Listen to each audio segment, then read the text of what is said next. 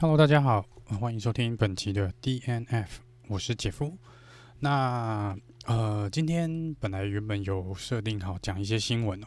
那这个因为昨天这个是八月，我们台湾时间的八月二十一号发生了一件大事哈，就是这个 Williams 呃忽然间公开的呃说明说，他们已经把车队卖给了一个。一个另外一家公司哦，那这个是头条，大概就是说 William sold to U.S. private investor firm Dorilton Capital。那这是表示说 William 车队已经正式的卖给了美国的一家公司 Dorilton Capital。虽然说啦，这几年车队的确有很多的问题哦，那也有不少人觉得说，长期来说，这个 William 是没有办法持续这样子走下去哦。而且今年稍早的时候，这个目前的车队的总监 Claire，就是 Sir Frank William 的女儿，也是有提到说，车队一直有在寻找投资者或是新的金主，甚至于是合作的伙伴哦。只是没有想到，这整个状况，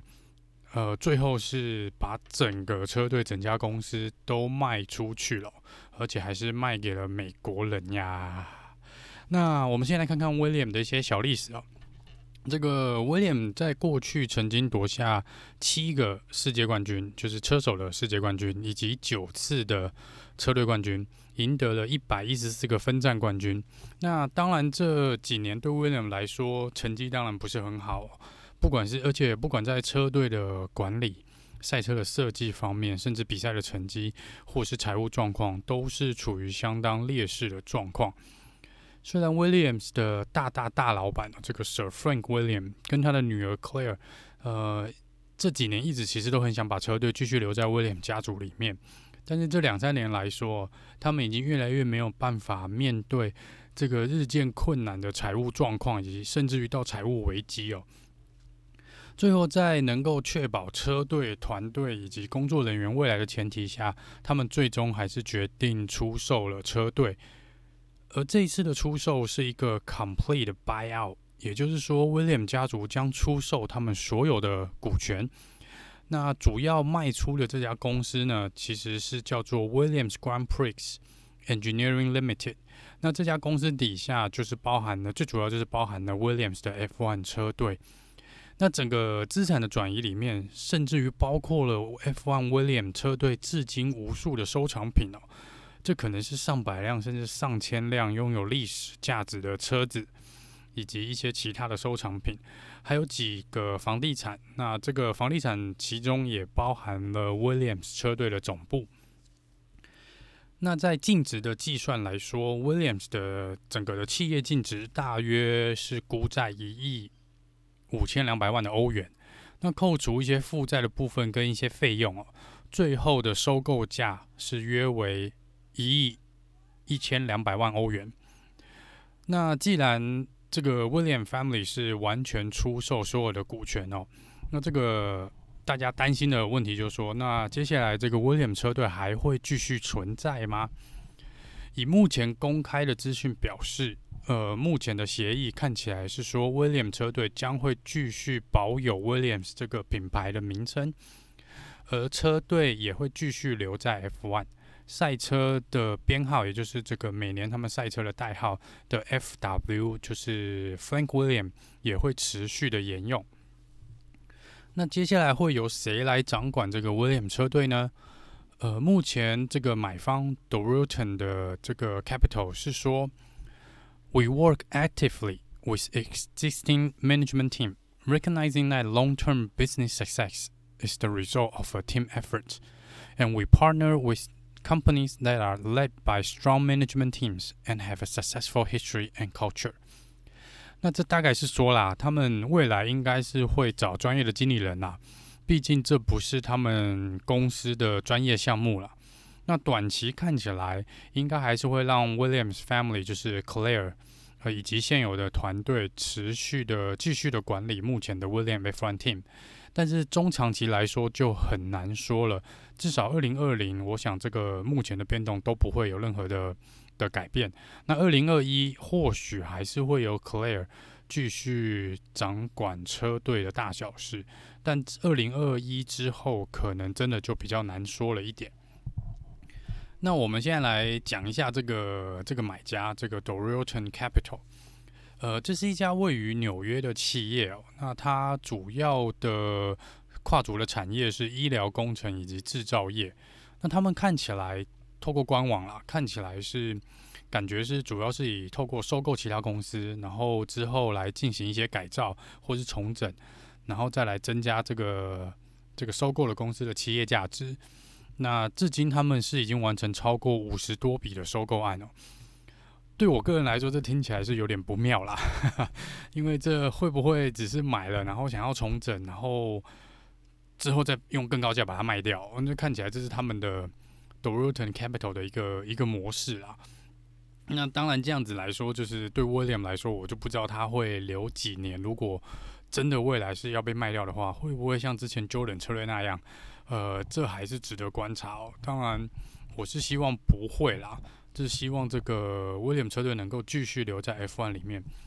呃，因为这个 William 是有很多的故事，也有很多的历史，而且这个这个名字在 F1 是有一定存在的意义哦。而且这样的结果其实是让人有点感伤啦。呃，未来也许我们可以来讲一下这个呃 Sir Frank William 以及 William 车队的历史哦。那这是未来看不到这个 Sir Frank Williams 在场边是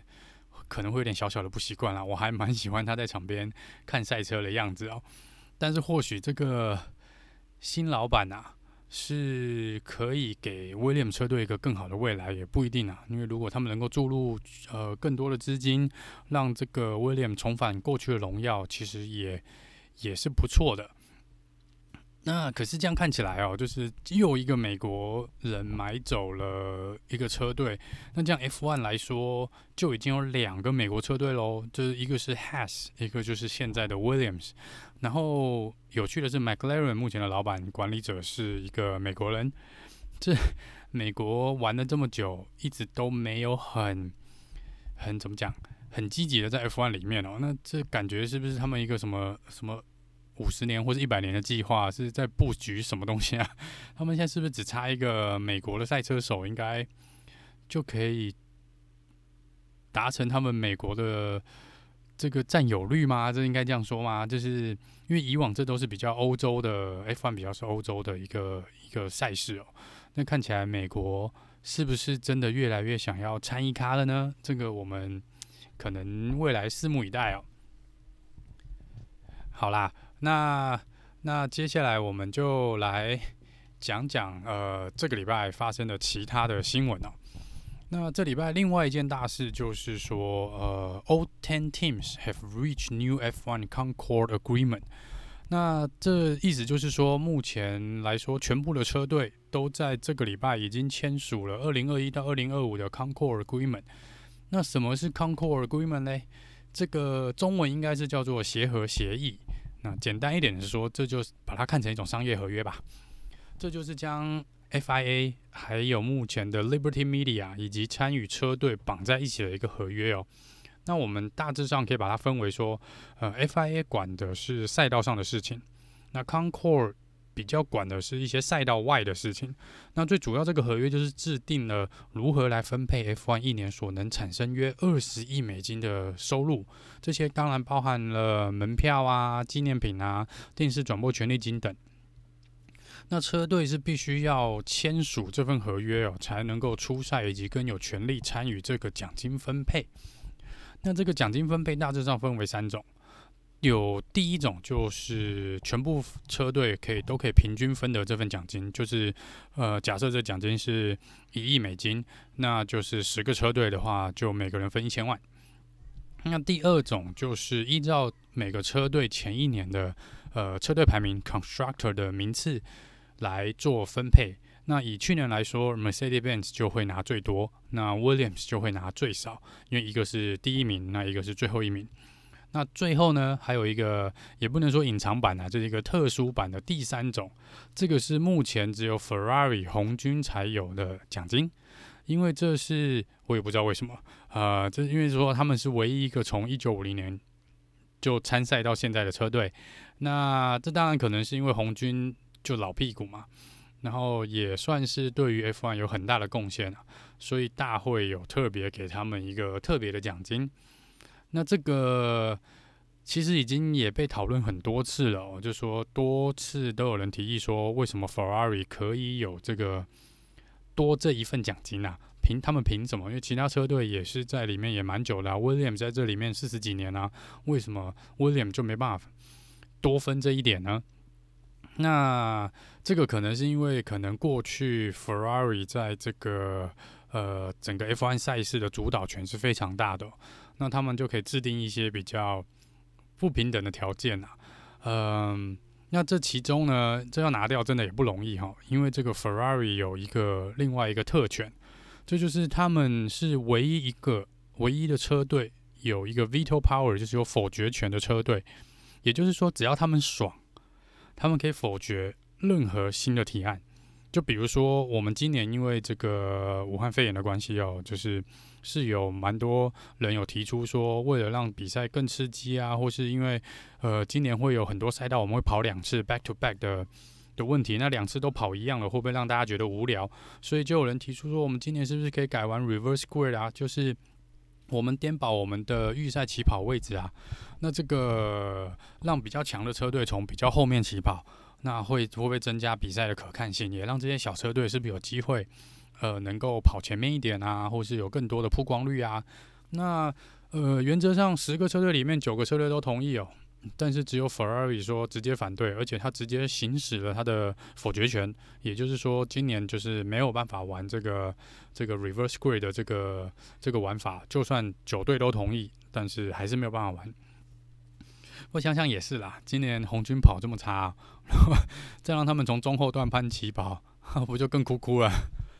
那当然，这个 Concord Agreement 不是每一个车队对这份合约都没有意见啊，所以每年每次要签的时候，也不是说每年啦，就是每一次这个大改的时候哈，呃，就会有一定会吵吵闹闹的。那这个版本其实签的较之前的几个版本是比较慢，也比较不顺利的喔。为此，这个 FIA 他们啊，甚至还提出了早鸟的 bonus，也就是说，如果你在八月十八号前哦，本来是说八月十二号了，就是八月十二号以前签的车队，我可以再多给你一点点小奖金哦。那之后是因为他们又把这个改成八月十八哦，因为当时签的车队好像只有三个车队哦，另外七个车队是属于都目都有表达不满，然后也不太想签的状况。那小车队啊，像是 Williams。他们当然是想说，我们要更公平一点奖金分配啊。这个之前 Claire 跟这个 McLaren 的这个 Jack Brown 其实都有出来讲哦。他说，不然以现在这种状况，又加上呃未来还是会有那个呃 budget cap 的状况哦。那这样子，这些中后段班的车队其实很难有很大的进步。那这种排名的车队排名的现况也很难有所改变。那你总不能指望说。前三大车队啊，说他们退出不完啊，或是像红军一样，就是把自己搞成烂成那样，那才会让这些中后段班有一些机会往前爬一点点。但是其实就算前三名再怎么摆烂，或是再怎么烂，他们后面的这些中小车队还是很难往上爬。就是你看，即便是红军退到第第三、第四的顺位，你像 Williams 或是小牛啊，或是 Has 这些车队，还是没有办法。再爬上前十名嘛？那当然，这个这些其他车队就做出一些提案哦，就说那我们奖金的分配是不是让能够让中小车队有更多的奖金啊？这个百分比增加一些啊？那当然。假设这个前提是整个第二类第二种这个奖金以 constructor 来分的这个奖金的总金额或者总百分比不变的状况下，你要让后面的车队拿到多一点钱，那就代表前三名或者前四名这几个大车队，就是 Mercedes 啦、Red Bull、Ferrari，甚至于现在的 Racing Point，呃，你就会让他们的奖金减少嘛，百分比来说，那这一点就让。呃，Mercedes 的这个 Total Wolf 就有点不太开心喽。那他就觉得说，诶，他这几年是 Mercedes，我们也是靠实力这样连续拿了六七个冠军啊。为什么换他们变成常胜军，你们就提出这个改变？那为什么之前 Red Bull 在连胜的时候，Ferrari 甚至那个 Renault 在连胜的时候，你们都不提出好好吵一下呢？说这个要赶快改呢？这有可能是因为当时 McLaren 跟威廉也没那么烂啊。但是呃，不管怎么样啦，这个老实说，这种合约就是你 You can't make everybody happy，就不会所有车队都都对每一个条件都会同意嘛。那但是不管怎么说你，你你不签，那就是你等于你无法确保你未来的出赛权，甚至奖金分配权利。所以到最后，十个车队都还是签了啦。虽然还是有很多的不满哦，但至少现在到二零二五的这个分配就已经先定下来了。那之后就是看是不是每个车队都有办法撑完，撑到二零二五啊？因为中间有可能像 Mercedes-Benz 之前说他们可能不玩嘛。那 William 车队之前大家是担心说他可能撑不到 二零二五。那目前既然车队已经卖给了新的投资者，那看起来他们是未来是到二零二五应该是没有问题了。那我们当然希望是未来呃这十个车队甚至于可以有另外一两队的车队加入哦，然后到二零二五年至少都都能看到至少十个车队的比赛。好，下一个新闻是 Bottas。Blames black overall for three kilogram loss in F1 Spanish Grand Prix。呃，这是在说呢，Bottas 在西班牙站的时候呢，整场比赛赛完他掉了三公斤哦。然后他在 radio 上面有跟他的 engineer 讲哦，These black overall are fucking hot。也就是说，呃，他觉得这个今年 Mercedes-Benz 因为今年是为了这个似乎是为了 Black Lives Matter，然后走了黑色的风格哦，车子是黑的啊。然后赛车手也呃赛车服也全部换成黑色的啊，那甚至连其中一个车手也都是黑啊。OK OK OK，这个我就不提了啊。呃，这个肤色的问题我们暂时先放到旁边。那这个他是觉得啦，黑色理论上啦，科学上来说就是比较吸热嘛。那他是说他感觉呢，这整个换成黑色之后呢，整体开起来是比去年的。车子跟整个比赛的过程，他觉得还要热很多啦，就是那个温体感温度高非常多，所以他流的汗也也比之前的要来多，所以他是耗掉了整个整整三公斤哦，这其实是蛮惊人的啦。那当然说，他也有说这不一定是唯一的一个原因啦。那其实各车队也都是一直在寻找说又薄又有防护力的材质，又透气嘛。那也许今年的材质。呃，是没有预期的好，也许功效没有那么好，或是他个人就是不习惯这新的材质，嗯、我们就不知道是不是这个原因哦。那那我想他也不是为了这个在砍他说他跑得比较慢啊。那因为我个人是蛮蛮支持他能够拿下一次世界冠军，打败这个 Lewis Hamilton 哦。又或是今年就是反正这个潮流嘛，这个趋势嘛，你就是一定要全黑的，要黑。才能跑得快。哦，好像又又又又又讲远了哈。呃呃，总之这个车队有说啦，就说这个不是唯一的原因。那他们也很也会花时间去查看一下这个是不是真的有这个情况哦。他们会在持续的 monitor。那但是短期内看起来要做一些改变是不太可能了哈。来，再来下一则新闻是呃，Hamilton Schumacher。Or Senna，呃，Machine Learning reveals the fastest F1 driver of the past forty years。这个呢是稍早在这个礼拜，大概礼拜一还礼拜二的时候，呃，这个 Amazon 的 Web Service 就是 AWS，呃，透过了数据的计算呢，他们说他们选出了过去四十年来最快的二十名 F1 赛车手。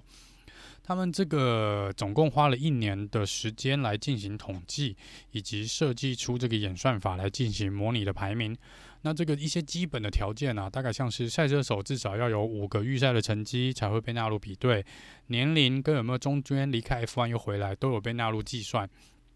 还有就是，如果该赛车手的成绩远远胜于他的队友，就是一直说在相同条件的车子状况下，如果他这个某 A 赛车手呃的成绩每次都赢过 B 赛车手很多，那就会有一些 bonus。或是说，如果你的车队就是你对上的是一个你的队友是一个很知名，甚至是一个很厉害的赛车手，就比如说，如果你是 Michael Schumacher 的队友，但是你的表现却不输于 Michael Schumacher，那这个你也会有在系统上也会给你一个加分的动作。那我们可以看看这个排名哦，这个排名第一名是这个 Ayrton Senna，这个应该是没有什么问题哦。Senna 是反正就是 F1 的传奇嘛。那第二名是 Michael Schumacher，第三名是 Lewis Hamilton，第四名是 Max Verstappen，第五名是我们的龙哥 Alonso，第六名 Nicole h o c k e n b e r g 第七名是 Charles Leclerc，第八名跟第九名就比较意外哦，第八名是 Heikki Kovalainen，跟第九名是 y a r n o Truly。第十名是 Sebastian Vettel，然后我们十一名是 Barrichello，十二是 Nicole h o c k e n b e r g 十三名是 Bottas，十四名 Sainz，十五名 Norris，十六名是 Ricardo，十七 Button，十八是 Kubica，嗯呃十九名是 Fisichella，跟二十名是 Alan Prost。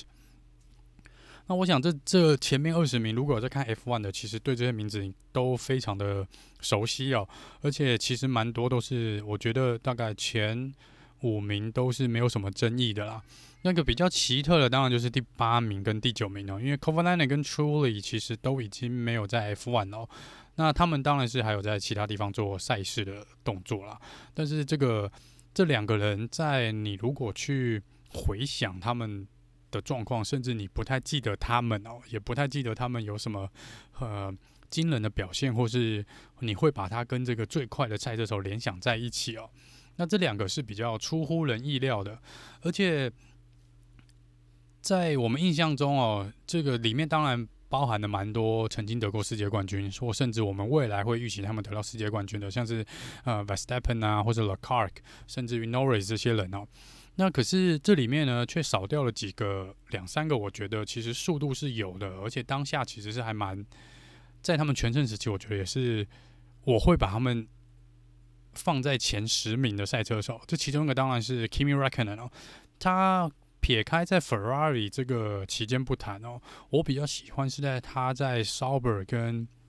这个 McLaren 的期间哦，那个速度其实真的 Kimi 的速度其实算是蛮快的。在尤其是在 McLaren 的时候，呃，再来就是另外一个是 Montoya，呃，Montoya 之前的速度也是让人印象深刻。然后最后是另外一个世界冠军哦，就是 Mika h a k k n e n m i k a h a k k n e n 竟然没有在里面呢，这是真的是蛮让我意外的。呃，因为我一直把他，因为他跟 Michael Schumacher 那时候的竞争其实还蛮蛮激烈的，所以我一直把他放在，我甚至觉得他可能在。呃，比赛的成绩啊，稳定度上可能是跟 schumac 可以放在同一起，放同一个等级的哦。但是这个之后啦，当然这个 M 长他们是跟其他的这个呃评论家是有出来解释哦，因为这个应该是说。他们主要针对的设计是预赛以及针对单圈的圈数，所以就说这是比较偏向所谓的 raw speed，也就是他们能够在单圈跑出的最快速度。那当然有几个世界冠军没有在里面，或是你觉得一些表现好的，或是速度其实很快的人没有在里面哦，或是常常站在颁奖台的人也没有在上面，是因为呃，他们如果只纯粹看预赛的单圈的这个速度跟稳定度，那。可能这些人的平均速度就一就达不到这个系统评分排上二十名的标准哦。可是我们也知道嘛，就是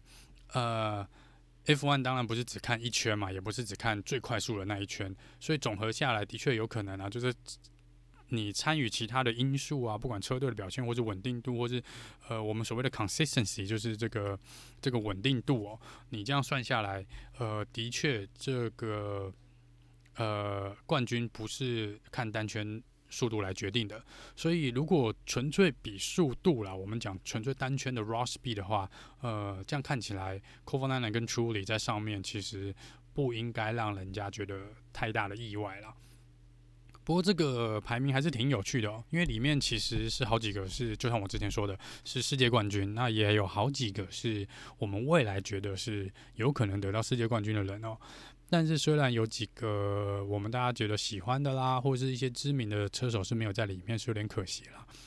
不过这样看起来哦，在同队的比较之下，Leclerc 是的确大于 Sebastian Vettel 在分数上面，Lewis Hamilton 是完胜 Bottas，然后 Sainz 也大于 Norris。这是目前来说，以现有车队来说，我们可以做的比较的队友，的确也是这个状况哦。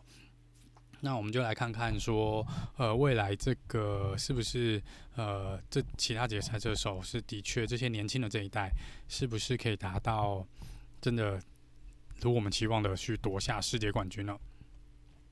下一则新闻是 Total Wolff's Future，呃，就说这个 Mercedes-Benz 这个 Toto Wolff，他最近开始越来越多传闻说他可能未来不会留在 Mercedes-Benz 哦，因为目前他都还没有确认他的合约，也没有确认，也没有说死他明年会在哪里哦。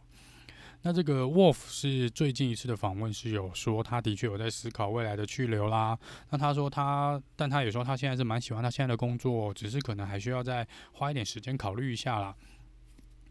因为他觉得说他现在已经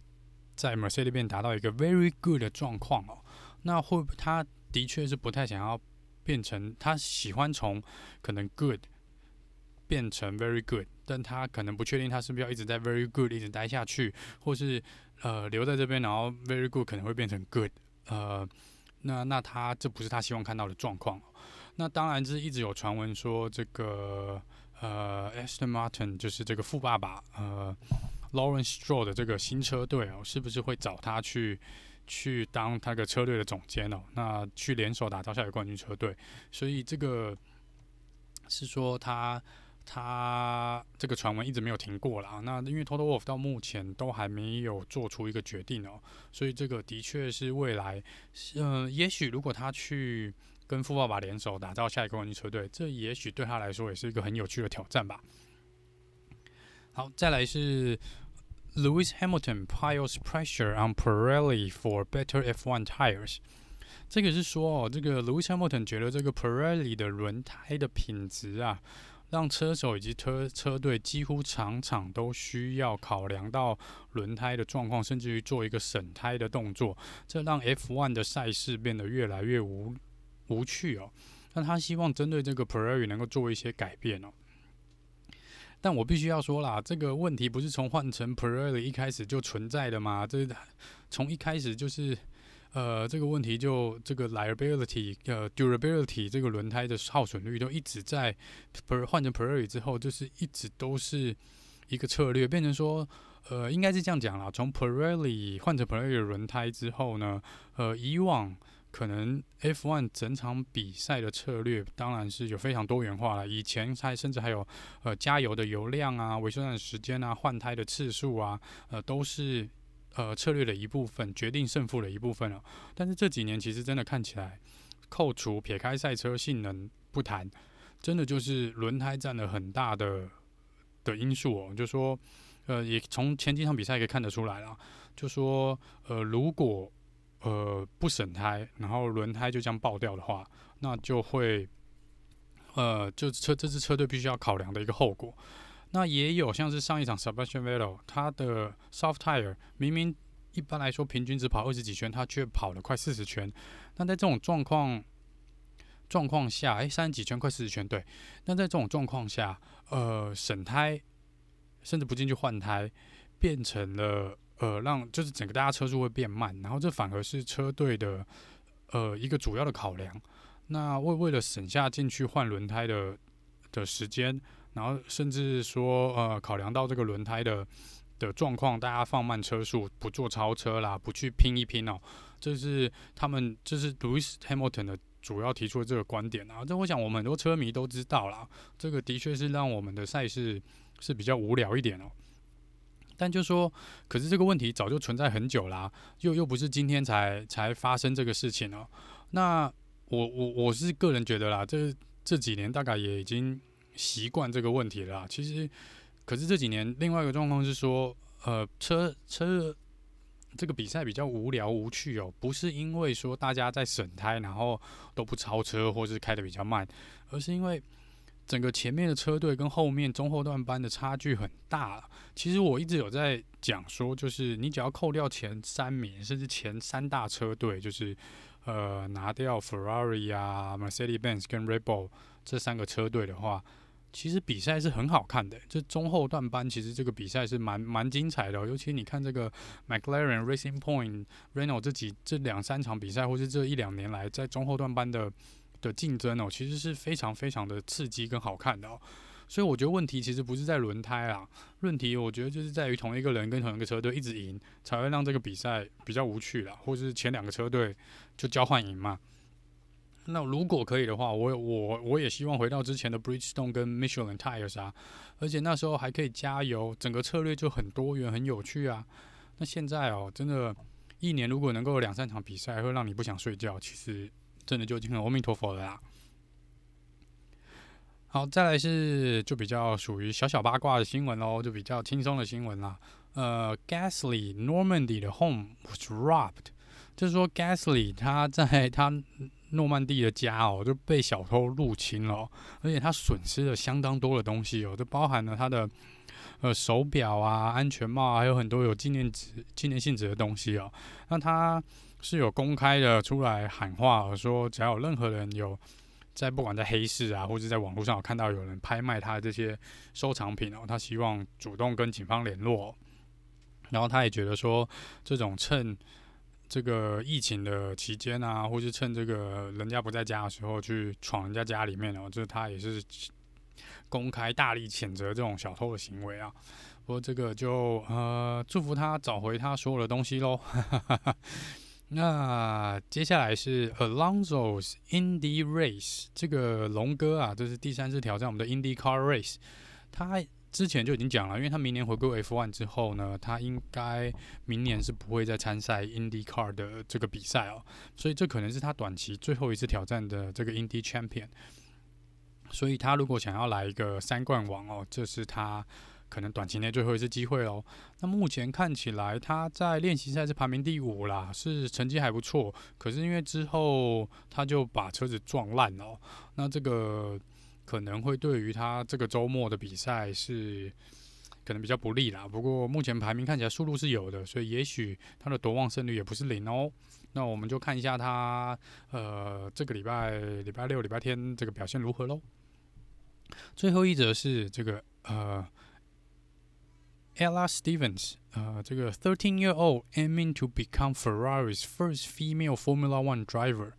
这是一个十三岁的 Ella Stevens，这是一个小女生啊。那她已经是这个英国的卡丁赛的冠军了。那她之前呢，得到了进入 F 呃 Ferrari Racing Academy 的这个门票。那 Ferrari 这个有点像是 Ferrari 的赛车手训练营啊。这个 Academy 是 Ferrari 用来培养未来明星赛车手的地方哦。那她这个小女生这个 Ella 已经得到了这个门票。那这个是呃，的确是。未来她自己也有表示说，她也希望能够进入 F1，所以这个她的确是有可能也有机会成为红军 Ferrari 第一个女性的 F1 赛车手哦。好啦，以上就是本集这个 DNF，也就是这礼拜的重大新闻。那我们下次见喽，拜拜。